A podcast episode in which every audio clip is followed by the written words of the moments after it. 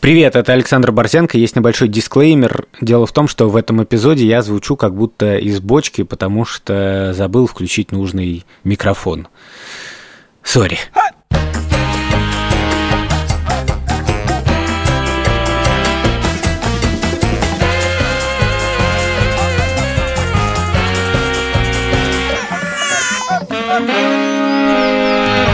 Привет, меня зовут Александр Борзенко, и это подкаст «Сперва ради» подкаст, где мы рассказываем о родительстве, но при этом не даем никаких советов, а только делимся своими тревогами, переживаниями и смешными историями. Детей, которых я постоянно обсуждаю в этом подкасте, зовут Петя, ему 14 лет, Тише 11, а Мания 9. Меня зовут Юра Сапрыкин. Напоминаю вам, что вы можете писать нам письма на адрес сперва ради собака либо либо ру а также подписаться на наш инстаграм, который мы недавно завели, и присылать в директ туда тоже письма и аудиосообщения. Кстати, моего сына зовут Лева, ему 3 года и 4 месяца. Меня зовут Владимир Цибульский, моей дочери сегодня 3 года. Не забывайте ставить нам оценки в Apple подкастах, потому что чем больше оценок вы поставите, тем выше наш подкаст будет в рейтинге, тем больше людей его увидят, тем больше людей его послушают, тем больше людей подумают, нужны ли им дети. В общем, э, сплошная польза от этого, так что не забывайте ставить оценки и писать нам отзывы. А еще подписывайтесь на Яндекс Музыку, это партнер нашего подкаста.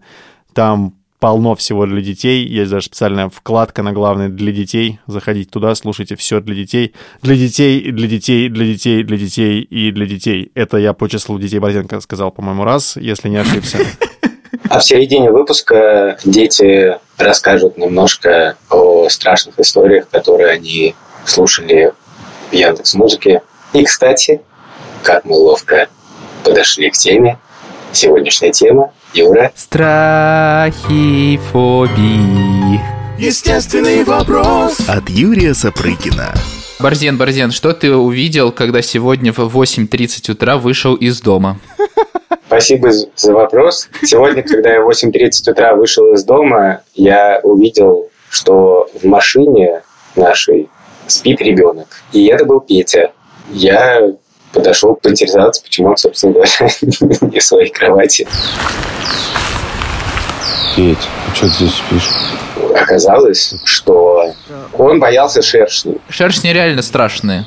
Он спит на втором этаже, и у меня есть подозрение, что там реально под потолком шершни, потому что даже когда мы закрываем все окна, и там становится душно, шершни все равно появляются.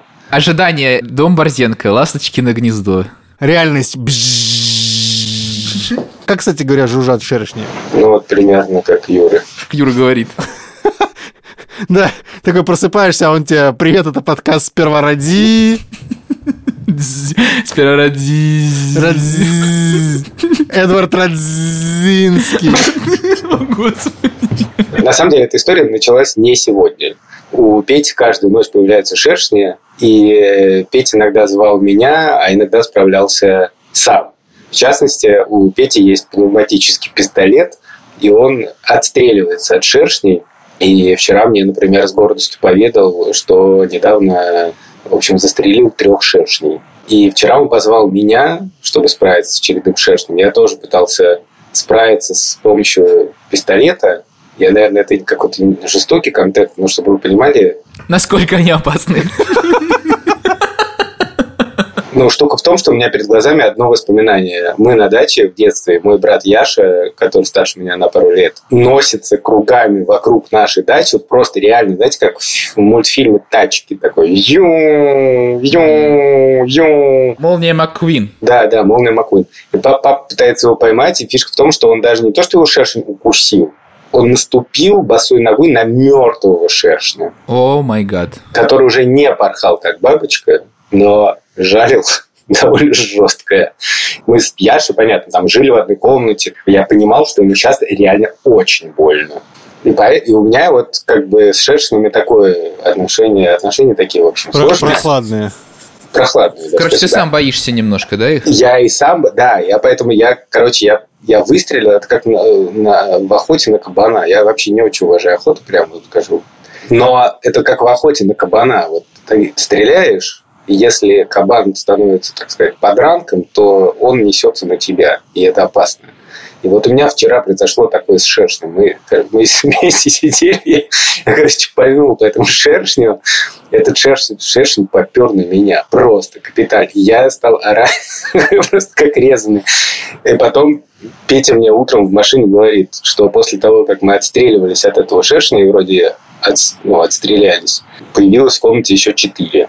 И он решил, так сказать, попросить политического убежища в машине. У меня вот такая же история, как у тебя, я всегда убегаю. Но преимущество Левиного возраста в том, что он сейчас, например, абсолютно бесстрашный, и он точно не пойдет спать в машину. И любые насекомые, самые опасные, вызывают только восторг. И ему, например, абсолютно все равно, что там за жук ползет. И когда вижу жука, я такой, осторожно, он тебя укусит не трогай его. Или он такой, так-так. Да, или особенно пчелы. Он такой, о, пчела, я хочу ее потрогать. Она делает мед. Он так спрашивает. Потому что он просто иногда сейчас смотрит Галилео, он как-то один раз решил посмотреть, как пчелы делают мед, и просит ему поставить Галилео теперь. Обратите внимание, на дерево Алексей забирается без майки. Раздеться герою пришлось в целях безопасности. Ведь пчел может разозлить запах синтетики. Мы недавно сидели в кафе, он сидел и ел гамбургер. Он держал его в руках, и пчела пролетает, и прям под носом начинает его юлить. Он начинает носом за ней охотиться, крутить голову и бегать за ней. Вот, я в это время уже где-то уношу ноги. Вован, а у тебя Соня боится насекомых? Вчера мы с Соней пошли на площадку. Сложно описать, но там какой-то кусочек, как будто бы это из шоу «Гладиаторов» с Владимиром Турчинским. Культурные отсылки в подкасте «Сперва ради». Не, в смысле, Галилео можно, значит, аж моих гладиаторов э, Владимиром Турчинским нельзя. Блин, такие бумерские. Сейчас еще вспомним шоу «Деньги не пахнут», блин, с Трахтенбергом. Шоу «Деньги пришли». А вам слабо? Я всегда с собой беру. Обожаю вместе с Борзином диалоги о рыбах. Короче, back to reality. Скажем по-молодежному, значит. э, Our days. Короче, значит, площадка. Соня стоит и ждет своей очереди, прежде чем она сможет попасть в этот уголок гладиаторов. И там мальчик в этом уголке, значит, ну, там, там как пол висит, пол стоит, что-то такое. Неустойчивая позиция у этого мальчика, э, которого, как впоследствии мы узнаем, зовут Леон. Потому что мама заорет ему, Леон, что ты орешь? Леон, бока, Леон! Большие выигрыши!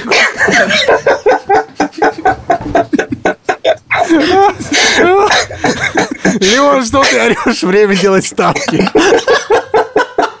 Ваши ставки, э, что послужило причиной крика Леона? Шершень? Ну, близко, на самом деле, значит, что-то полосатое летало вокруг э, орущего Леона. Блин, это зебра. Короче, это что-то летало вокруг него, Леон орал, мама орала Леону, Леон, что ты орешь? А, Леон не отвечал ей, потому что он был занят тем, что орет. А, в это время Соня стояла рядом и такая, я не боюсь мух. Отвечая коротко, Соня не боится насекомых, потому что вчера она это заявила прямым текстом. Очень круто, потому что я опрашивал своих детей и выяснил, что как минимум две трети из детей, которых я постоянно обсуждаю в этом подкасте, соответственно, примерно две пятых в целом, боятся насекомых. Например, Петя и Маня настоящие арахнофобы. Арахнофобия. Так называют боязнь пауков. А вы слышали, что Петров арахнофоб? Кто? Петров! Выяснилось, что Петя и Маня не любят пауков оба. И это реально влияет на жизнь, потому что я регулярно должен куда-то идти и ловить паука. Угадайте, какой любимый комикс у Тиши? Человек-паук. Тиша любит Человека-паука, и мне кажется, что он как раз-таки не особо боится пауков. Во всяком случае, Тиша меня не будет ночью не говорит, пожалуйста, убери паука. У меня в детстве не было, насколько я помню, страха ни насекомых, ни пауков. Я сейчас Петю учу водить машину. Ну, в общем, мы ездили в очень глухом лесу, чтобы никого там не задеть. И мы вчера доехали куда-то в лес, там на полянку, и мы оказались как бы одни в лесу, и я понял, что это лучшее место для того, чтобы записать интервью про страхи. И Петя мне подробно объяснил, как устроен его страх пауков. Я тоже весьма не люблю пауков. Насколько? настолько, что я не смогу спать, если я знаю, что в комнате паук, но не настолько, чтобы не самостоятельно его поймать. Но не руками. И что ты делаешь, если ты видишь паука? Ну, я или зову тебя, Так. если это где-то типа уже часа три ночи.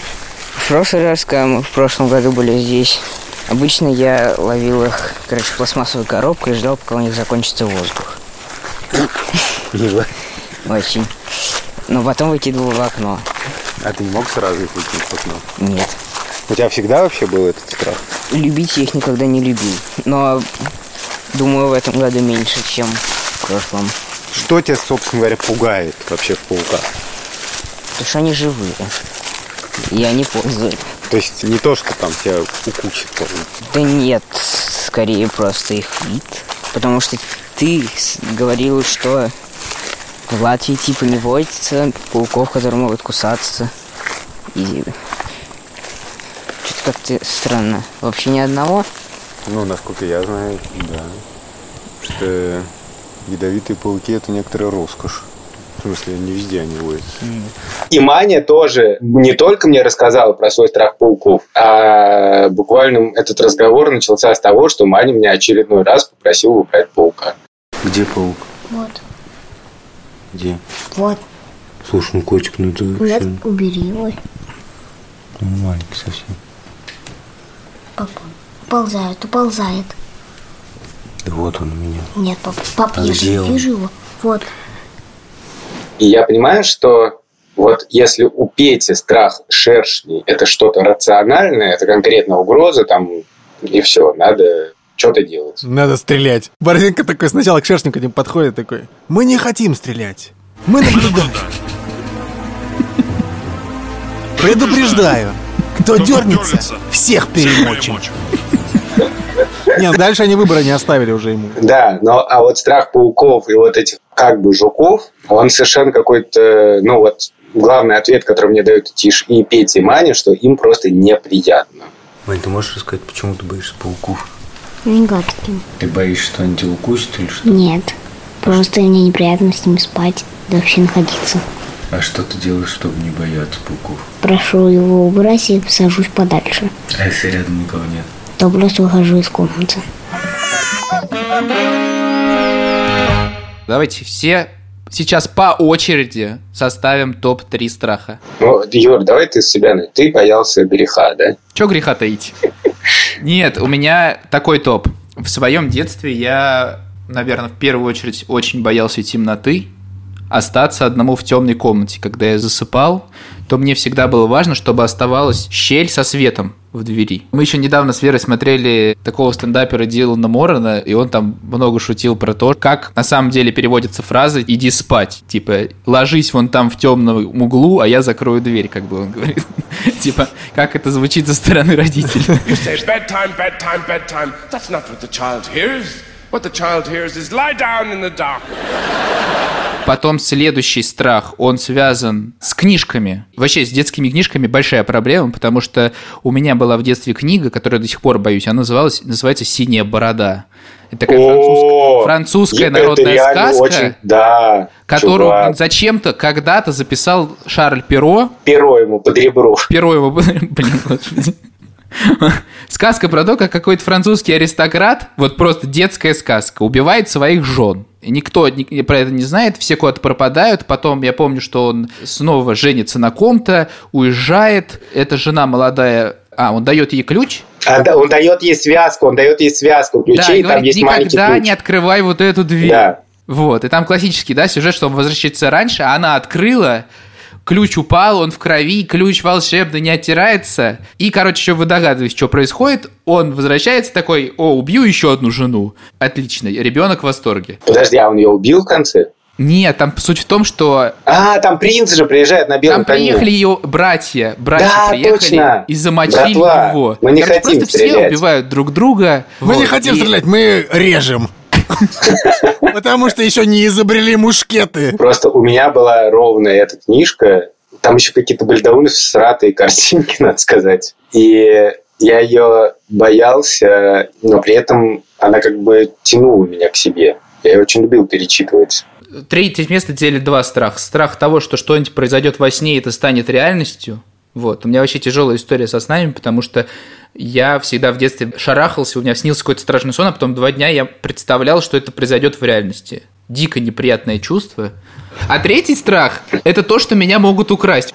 Это четвертый юрец. А, четвертый, четвертый, да, он мне достался от моей прабабушки, которая обычно говорила мне это, когда я в дорогу уходил куда-то. У меня был перерыв, я все время шел в школу, а потом заходил к бабушке, и там была прабабушка еще жила. И мы какое-то время там вместе проводили, и я уходил в музыкальную школу потом, и она такая выходила, чтобы меня проводить, и говорит, слушай, я сейчас смотрел НТВ, и там рассказывали про то, как один мальчик шел по дороге и потерялся, и никто теперь не знает, где он. И там разные версии есть. Типа, он сел в машину, его украли, или просто он потерялся. Короче, очень страшно было выходить, и у меня, блин, мне кажется, эта мания преследования до сих пор сохранилась. То есть я, когда иду по улице, мне все равно дико страшно, когда за мной идет человек какой-то один.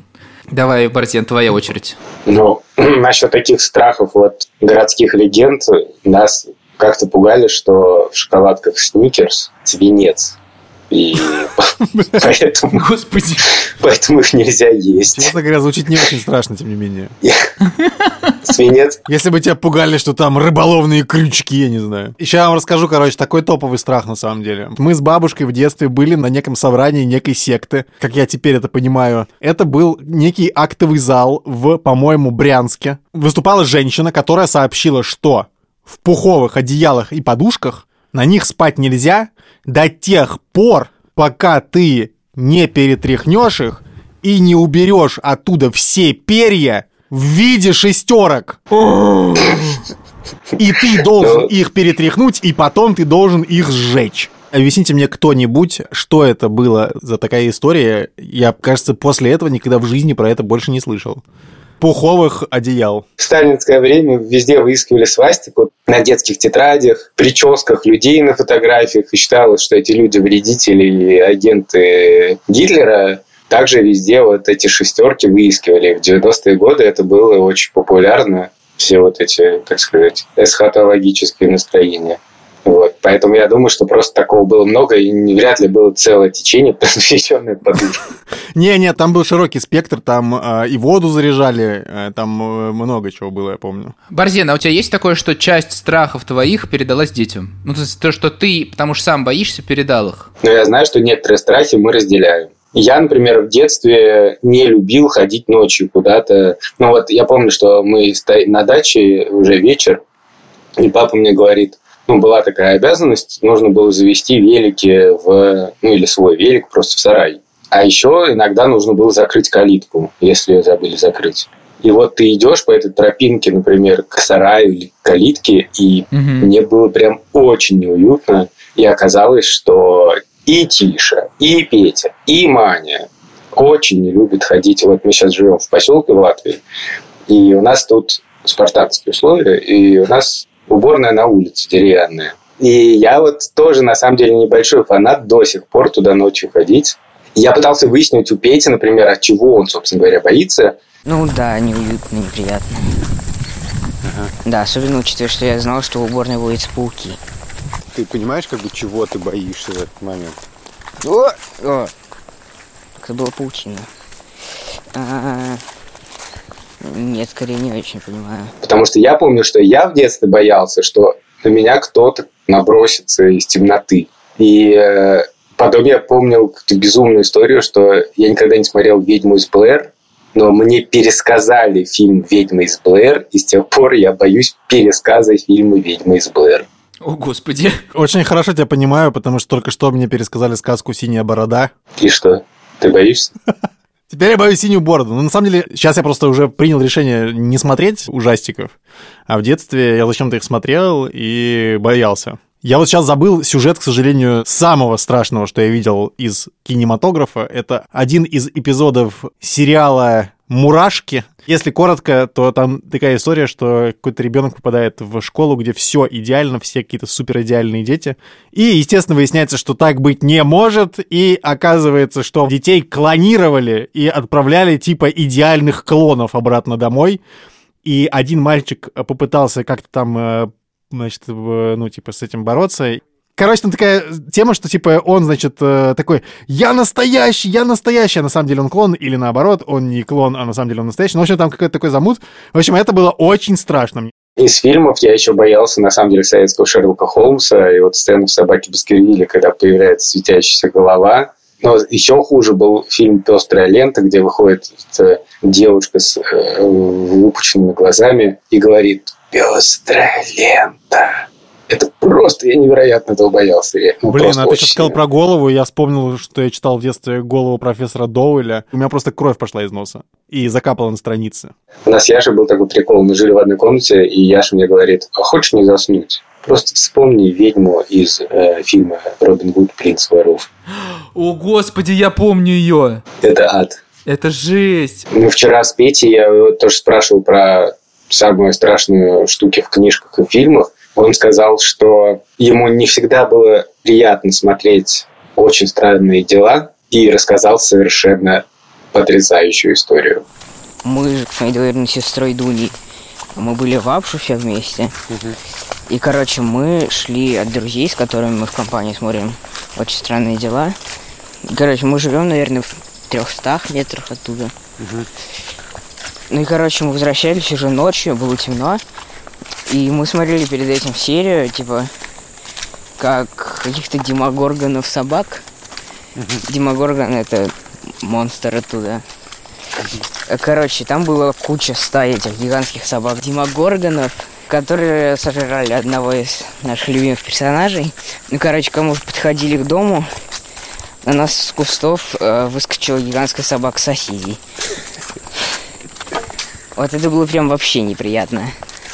Мы в нашем инстаграме устроили опрос среди наших подписчиков о том, что они боятся. И среди вариантов про фильмы есть уникальный.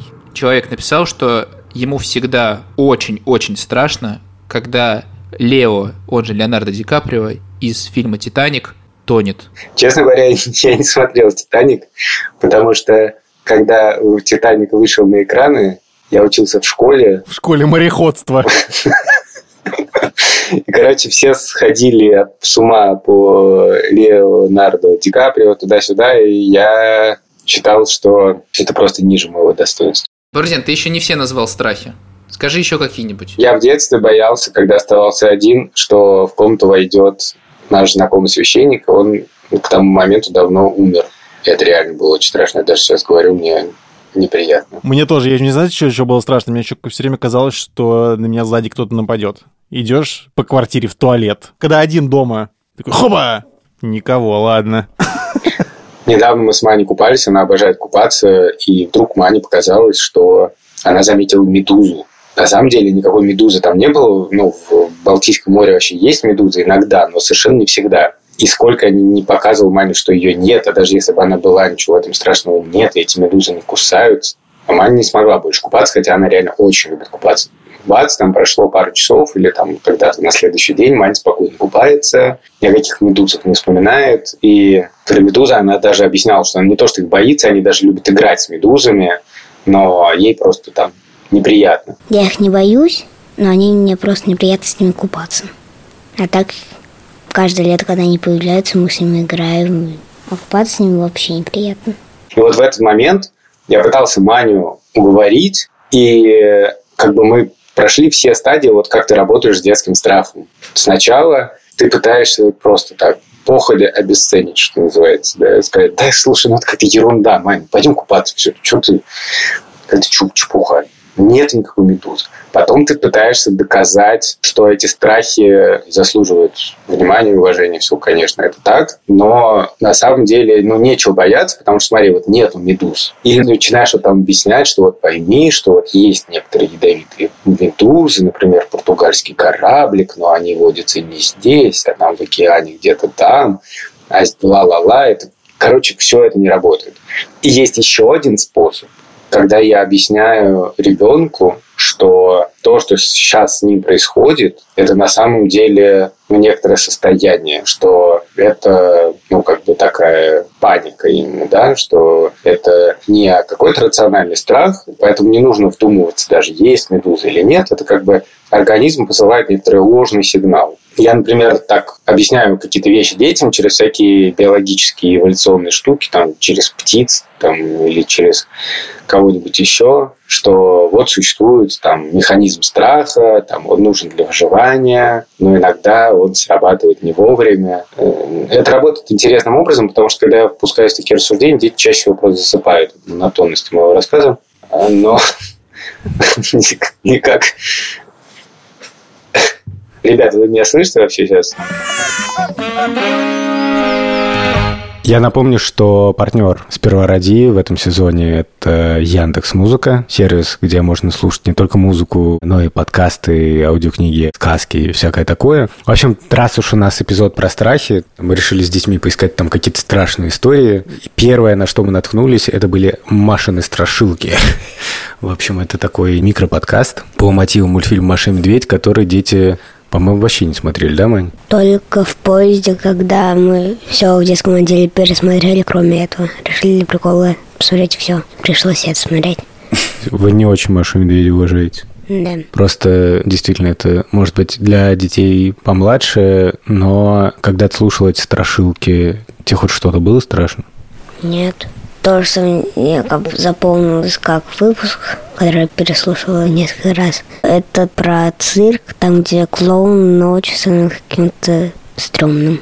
Ночью клоун становится стрёмным? Да. Ну, это реально страшно. Ты боишься клоунов? Да. Ну, смотря каких. Но тебя эта страшилка не напугала? Вот. Нет, вообще нет. А как ты считаешь, Леву она бы напугала? Не знаю. А Соня? Думаю, не очень. Ну, возможно, они бы заинтересовались больше, чем я, угу. но не думаю, что прям напугали. Ну, может, чуть-чуть испугались бы. А какие истории тебя вообще пугают? Не детского типа. Взрослые. Я не слушала, но думаю, они бы меня испугали. Детские меня не очень пугают. Ну, зомби тебя пугают? Ну, нет. Ну, монстры какие-нибудь? Нет. Выяснилось, что мы не очень смелые. Что ж... Ну, как сказать? Посмотрим сегодня «Собаку Баскервилей» не надо. Если у вас еще нет подписки на Яндекс Музыку, вы можете воспользоваться промокодом. Промокод простой, сперва ради. А если у вас есть подписка на Яндекс Музыку, вы можете сообщить этот промокод кому-то из своих знакомых, у кого этой подписки нет. У Левы есть огромный страх темноты, и он не передался по наследству. Но у нас просто было три случая, когда мы собирались пойти куда-то на детский спектакль, мы ходили на шоу «Синего трактора» в два года. Спасибо, не синие бороды. Да. Вот, и мы приходили, и все было в порядке до тех пор, пока не гасили свет. И в этот момент Лева начинал плакать, убегать. И это на самом деле очень распространяется. То есть есть страх у него темноты, а у меня теперь есть страх идти с ним в темноту. Очень похожая история есть с врачами. Мы как-то раз ходили делать манту в больницу. Все было в порядке. Мы такие, о, как все здорово проходит. К врачу здесь зашли, здесь зашли. И мы заходим, и Лева, короче, начинается страшнейшая истерика из-за того, что мы сейчас, ну, в смысле, ему сделали, вот, и мы просто убегаем в слезах оттуда, садимся в машину, едем домой, и мы просто, помню, что мы приезжаем там, время 9.30 утра, мы сидим с Верой в машине, такие, а, я не могу выйти, встать, потому что у меня нет сил, ну, то есть э, просто эмоционально выжимают тебя, и потом нам пришлось ехать снова в больницу, и Лева уже на подходе к зданию понял, ну, в смысле, ему стало страшно, что сейчас с ним что-то будут делать. Вот, и мы поднимаемся к врачу, и эту манту, которую мы сделали, нужно было измерить линейкой. И мы ему объясняем, слушай, сейчас мы просто придем, и тебе измерят манту линейкой, ничего в этом страшного нет, не бойся. Мы приходим, врач достает линейку, история полностью повторяется, и мы точно так же убегаем оттуда в слезах, и с тех пор не только Лева боится ходить туда, но и мы всегда. У одного из моих детей есть фобия, связанная с ротавирусом. А коронавирус просто в подметке не годится в плане страха. И мы недавно приехали с этим ребенком к моим родителям. Открываю двери, там выходит моя мама и говорит, а Яшка только что уехал, его что-то стал тошнить. И я понимаю, что вообще не надо было этого говорить. Понимаю, что, в общем, все, вечер закончился, не начавшись. И дальше, ну, просто это полный такой паралич реально. То есть я пытаюсь уговаривать, я объясняю, что никакого контакта быть не могло. Мы даже звоним врачу вместе с ним. Ничего это не помогает. В общем, после этого мы садимся в такси и едем домой. Просто там, типа, мы побыли в гостях там минут 15-20. Ну, я тогда использовал этот прием, когда я объясняю, что происходит. А работает? Мне кажется, что отчасти да. Мне кажется, что это не работает, скажем так, немедленно, но когда это случается в следующий раз, ты можешь к этому вернуть и там напомнить. Вот ты помнишь, мы с тобой говорили, это вот у тебя такая начинается паника, и провоцирует эту панику вот это, это и это. Ты ну, сейчас же понимаешь, что не было ничего страшного да, тогда, что просто тебя захватил вот этот страх. Просто это работало у меня, потому что у меня был опыт панических атак, настоящих таких. Например, у меня была паническая атака в музее Штази. Это такая спецслужба ГДР. И на самом деле в итоге мне помогло именно некоторое сознание, что ну, это как бы немножко не про меня, это вот ну, есть какое-то такое состояние, и вот есть разные способы с ним работать. И, в общем, так как это помогало мне, то логично, я думаю, что это поможет ребенку. И мы придумываем какие-то ритуалы, как вот можно справиться с этим. У меня, кстати, сейчас начинается период вопросов. То есть они пока звучат... Естественно. Не совсем естественно. Ну, кстати, да, они естественны, потому что они регулярно повторяются сейчас. Мы как-то шли э, просто по аллее на даче, и там были реально такие, ну, блин, реально злые собаки с виду. И я сказал Леве, типа, не подходи, а то она может укусить. Вот. Вообще так не надо говорить. Да-да, я что-то тоже слышал эту тему, что так не надо говорить. Меня адски злит, когда я иду с Йонси, а там какая-нибудь бабуля такая, так, отойди от него, ты что, не видишь какой-то опасный э, английский борзой? Короче, мы идем, и я говорю, отойди, а то укусит, и потом, спустя пару дней, Лева начинает задавать вопрос. Так, а он меня может укусить? А лягушка меня может укусить? А кот меня может укусить? Несмотря на его бесстрашие, как будто я вселил в него эту какую-то, я не знаю, страх это или что, но он теперь вообще все время задает вопрос, укусит ли его кто-то. Надо сказать, что я очень боюсь тоже незнакомых собак. И у меня есть такой прием. Можешь научить как-нибудь. Через бедро? Нет, я когда иду мимо какой-то незнакомой собаки, и не знаю, как бы она бросит на меня или нет, то я звоню Шуре или кому-нибудь и просто говорю по телефону и прохожу. То есть я не акцентирую свое внимание на этой собаке. И мне кажется, собака это чувствует, типа, что мне пофигу, я сейчас по телефону разговариваю. Более того, я иногда имитирую телефонный разговор. Господи, топ вещей, которые имитирует Борзенко в жизни. Соня, мне кажется, сейчас еще не совсем понимает концепцию именно страха, что ей страшно. Мне кажется, что она использует концепцию страха в значении «не хочу». То есть те вещи, как бы, которые ей не нравятся, она говорит «я боюсь». Например, промывать нос морской водой. Или недавно мы столкнулись э, с тем, что э, я говорю, выбирай, какие ты хочешь надеть трусы. И она говорит, я боюсь. А, видимо, в тот момент ей просто не хотелось этим заниматься, потому что она, я не знаю, еще не проснулась или еще что. Через полчаса она уже все нормально сказала эти. То есть страха не было, короче. Я себя вспоминаю в детстве, и я вообще ничего не боялся абсолютно. То есть я мог забираться на самые высокие деревья, бегать по гаражам, брать каких-то собак дворовых на руки и все такое. Вот. И потом я стал этого бояться постепенно всего по очереди. То есть я очень там боюсь каких-то дворовых собак. Сейчас на дерево вообще никогда не полезу. На гараж тем более. Мне кажется, что важно чувствовать какую-то иногда опасность. Типа иногда опасность, она может быть полезной. Это просто вот ровно моя телега, которую я все время прогоняю детям ну, типа, страх помогает нам выжить. Просто иногда он работает немножко странно. Но это хорошо, когда страх как бы включается нерационально, а когда речь идет о каких-то совершенно вот и так идет о каких-то вполне объяснимых страхах, то это работает немножко иначе. И тут уже надо что-то другое. Потому что Маня мне вчера четко сказала, что она боится людей в форме, потому что у нас был такой эпизод, что я был в студии, и в этот момент э, к нам в квартиру пришли с обыском. Вот, постоянно обсуждаю маленьких детей в этом подкасте, но вообще-то преданные слушатели подкаста знают, что у меня детей пятеро, потому что есть еще двое детей у Шуры от первого брака. Их зовут Ник и Аня, и Ник – пресс-секретарь Юлии Галяминой, которая оппозиционный политик. Ну и, короче, если ты занимаешься политикой настоящей в России, понятно, что за тобой могут прийти, и такое с нами произошло тоже. Он тогда уже жил не с нами, но прописан был у нас, поэтому пришли к нам. А я был в этот момент в студии, и просто мне Аня как раз написала, типа, у нас обыск. Ну, сказать, что я испугался, ничего не сказать просто. Но интересно, как это дети переживали. Мне полиция, когда они к нам с обыском вломились, не дали мне поиграть в Fortnite. Да, я реально испугалась. Так, мне скорее просто некомфортно, ну, стрессово. Но Тиш меня пытался подбодрить, как бы Тиш смеялся, Тиш снимал их на видео все такое. Но Тиш тогда было весело, мне было прям нервно. А еще у нас чуть не забрали приставку. Но, слава богу, чувак сказал, то, что это не компьютер.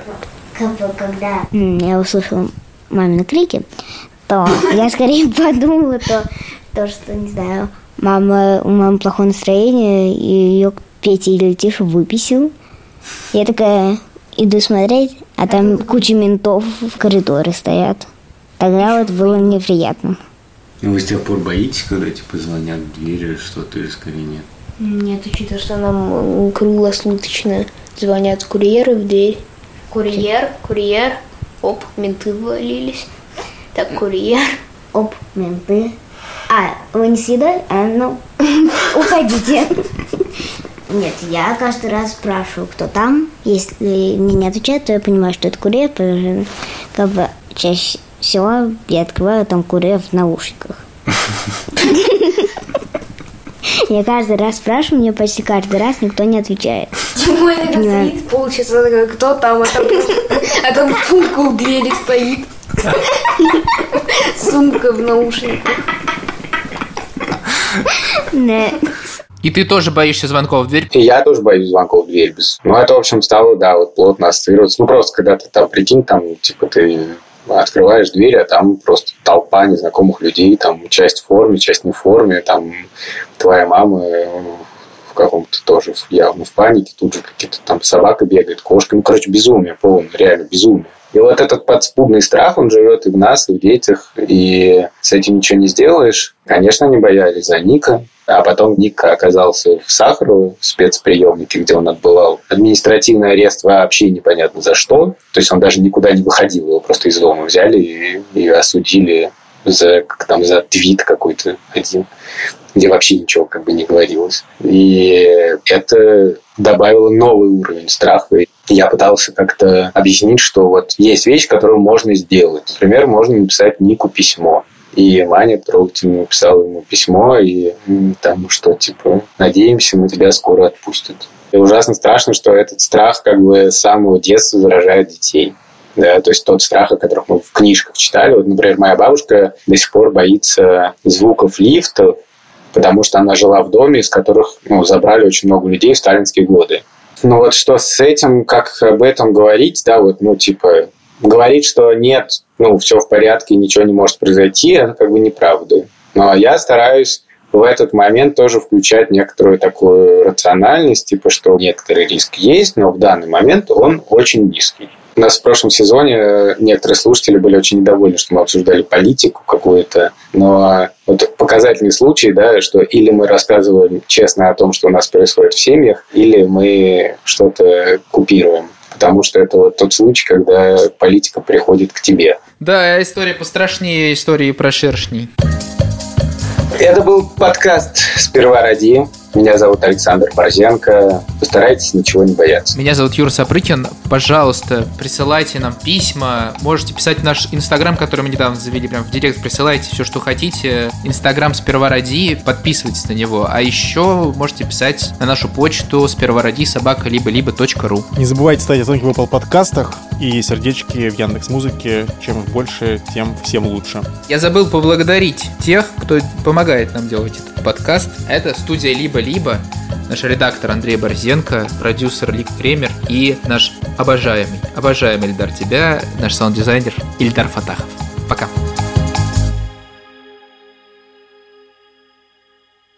Реально, если что, Борзен тут Шуре звонит из подкаста, и он это имитирует так. Да, такой, э, привет, Шура, это тебе звонят из подкаста «Первороди».